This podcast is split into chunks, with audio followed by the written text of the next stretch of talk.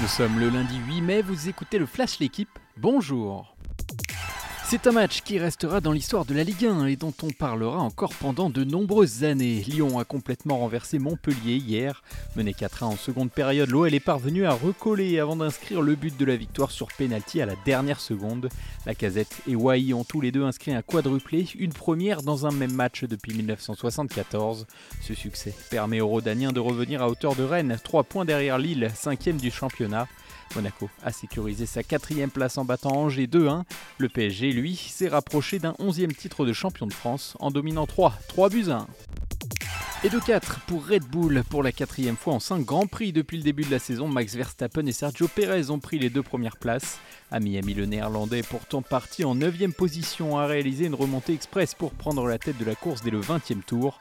Il devance au final Sergio Perez et Fernando Alonso.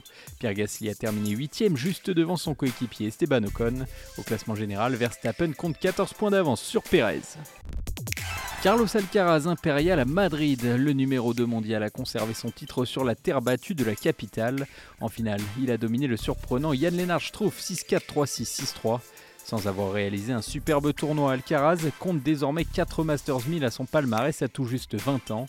À 3 semaines de Roland Garros, l'Espagnol confirme qu'il sera bien l'un des prétendants à la victoire finale à Paris.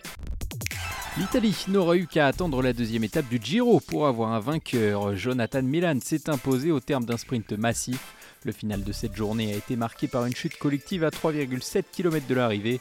Plusieurs favoris ont été retardés, dont Mats Pedersen.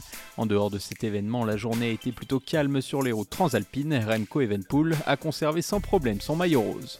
Merci d'avoir écouté le Flash l'équipe. Bonne journée